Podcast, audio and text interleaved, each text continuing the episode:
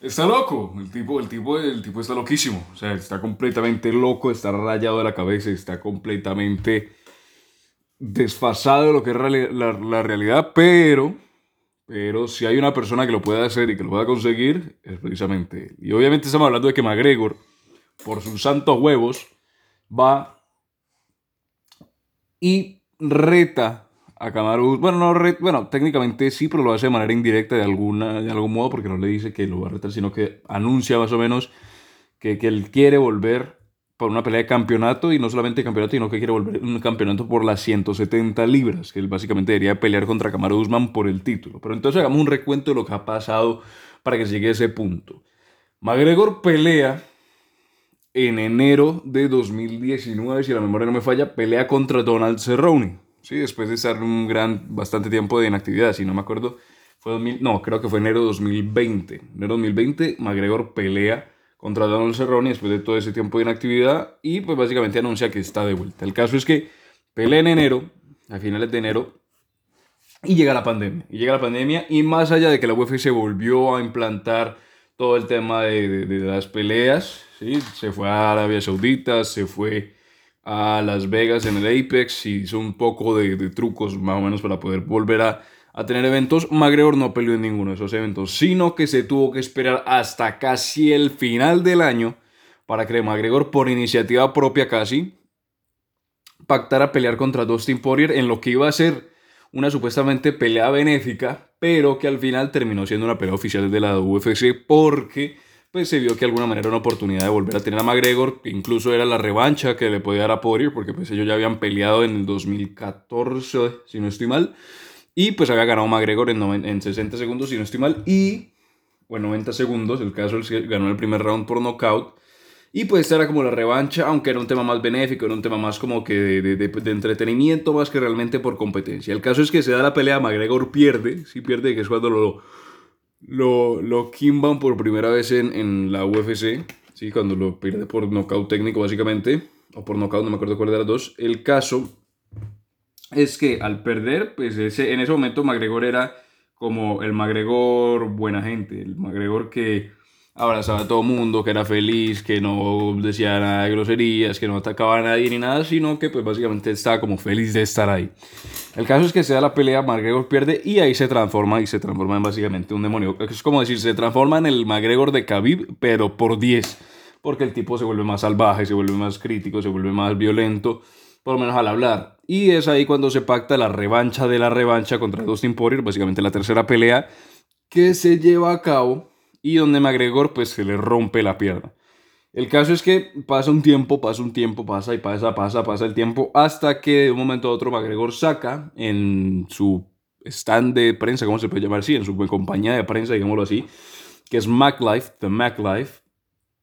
El tipo saca un video, o una entrevista, mejor dicho, dentro de una sección que se tiene dentro del programa, y básicamente la entrevista, si no estoy mal, dura como 30 minutos, 40 minutos, o incluso 25, 20 más o menos. El caso es que es bastante larga.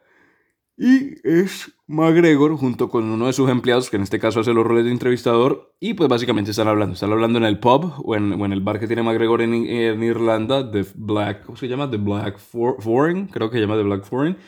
Y es básicamente un video o una entrevista donde ellos dos hablando normalmente. Obviamente, pues pueden hablar de temas relacionados con los MMA o temas no directamente relacionados, pero pues por lo general siempre van del mismo sitio. Hablan por lo general de las bebidas, la cerveza, el pub, que el dinero que tiene McGregor y demás, hasta que tocan el punto de que, bueno, ¿qué quiere hacer McGregor cuando vuelva? ¿Qué, quiere, qué, qué va a hacer para su pelea de regreso? ¿Cómo va a hacer toda esa cuestión? Y el caso es que McGregor llega y con su santo huevo dice que él quiere llegar y no como todo el mundo imaginaba, no dice que no voy a volver contra Dustin Poirier, o no voy a volver contra Charles Oliveira, o no voy a volver contra Volkanovski, que creo que es el de la 145, sino que con tus altos huevos dice, yo quiero volver a pelear contra Kamaru Usman, que es el campeón de la 170. Y ahí, pues, no todo el mundo se volvió loco, pero casi porque empezaron a salir que no, que McGregor no puede hacer eso, que no puede, que no esto, que lo otro, que deje aquí, que si allá, que si lo va a matar, que si lo va a coger y lo va a volver mierda, que si le va a hacer 1500 cosas y McGregor va a quedar como humillado y demás. Aunque salieron otros que dijeron, por ejemplo, Chelson es uno de los que salió y dijo que McGregor puede hacer lo que, lo, que, lo, que, lo, quiera y además es un tipo que está poniéndose en riesgo de quedar humillado y eso es algo que por lo general en las MMA se respeta y se valora, ¿sí? Porque pues siempre se respeta y se valora lo que es más difícil, el que va por las cosas más complicadas. El caso es que, si uno pone a analizar, McGregor en estos momentos, pues al estar lesionado, aunque ya pues volvió a entrenar, no al 100%, pero volvió a entrenar, el tipo está pesado.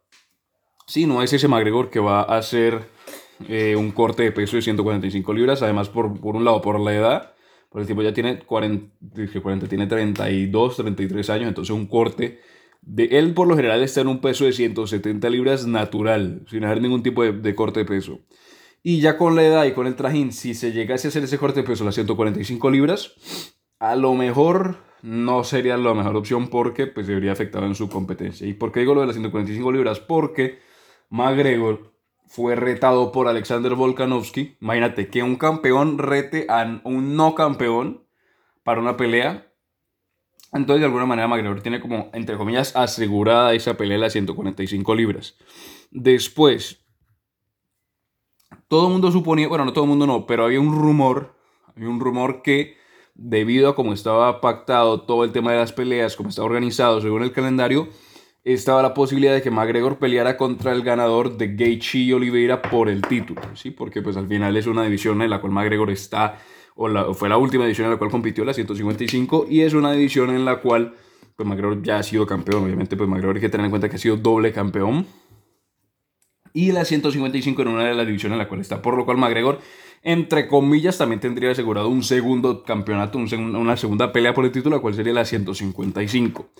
Y ahora McGregor se saca el truco de la manga de decir que quiere pelear en la 170, que es una edición en la cual ya ha peleado contra Kamaru Usman por el título. O sea que estaría intentando buscar tener asegurado una tercera pelea por el título. Básicamente lo que McGregor está haciendo es buscar opciones, buscar opciones, no quedarse a lo mejor con una sola, con una sola posibilidad de pelea, no quedarse solamente con una variedad por decir, si hago esto y vuelvo, solamente puedo hacer esto, solamente puedo ir por un campeonato, solamente, sino que está diversificando. Es algo incluso que hizo en su momento más Vidal y que hizo también Covington, por ejemplo, mientras estaban ellos dos en su pelea, ¿sí? mientras estaban haciendo ellos dos sus conferencias de prensa, que sí, sus entrevistas y demás, aparte de tirarle a, a, a Covington o aparte de tirarle a más Vidal, ellos también buscaron otros, otros tipos, otros peleadores en los cuales pudieran tener como una segunda, un plan B, por decirlo, pudieran tener posibilidades en un futuro. Por ejemplo, más Vidal, más Vidal a la par que le tiró a, a Covington y que le tiraba mierda hacia las entrevistas preparando para la pelea, le empezó a tirar también un poco de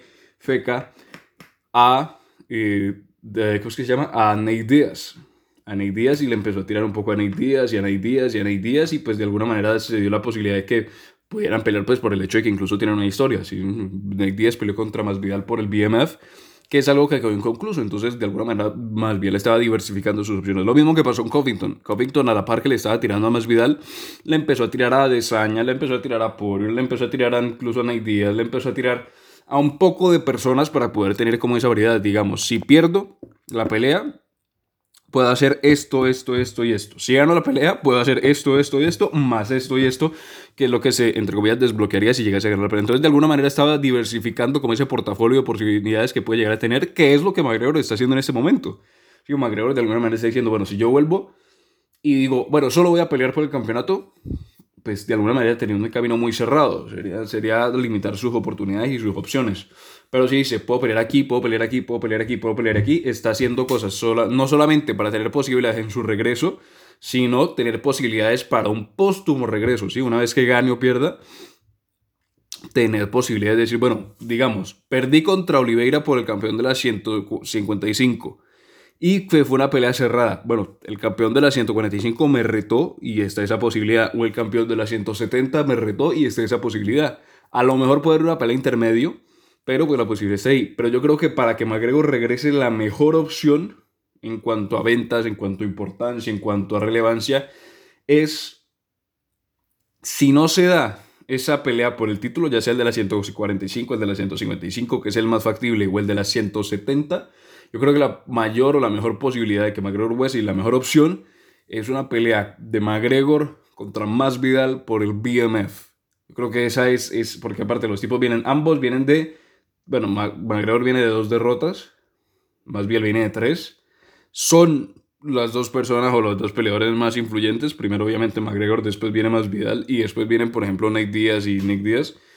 Y sería los dos más relevantes dentro de la industria peleando por el BMF, que es uno de los títulos, por decir que está más fuera de contexto, pero no decir más queridos por la fanaticada. Entonces yo creo que esa es la mejor opción. Si no es por un título, yo creo que es la mejor opción que McGregor vuelva, tal vez en las 170, incluso podría llegar a ser un peso intermedio a pelear contra Masvidal por las 100 por el, el, BMF. Entonces, de alguna manera se entiende lo que Conor está haciendo por lo que te decía anteriormente de la, de la, de la diversificación de oportunidades, pero yo creo que aparte, yo creo que solamente estamos viendo la primera parte de lo que puede llegar a ser ese plan de McGregor para poder volver a, a pelear y volver a tener esa relevancia que alguna vez tuvo. ¿Que puede volver a ser campeón?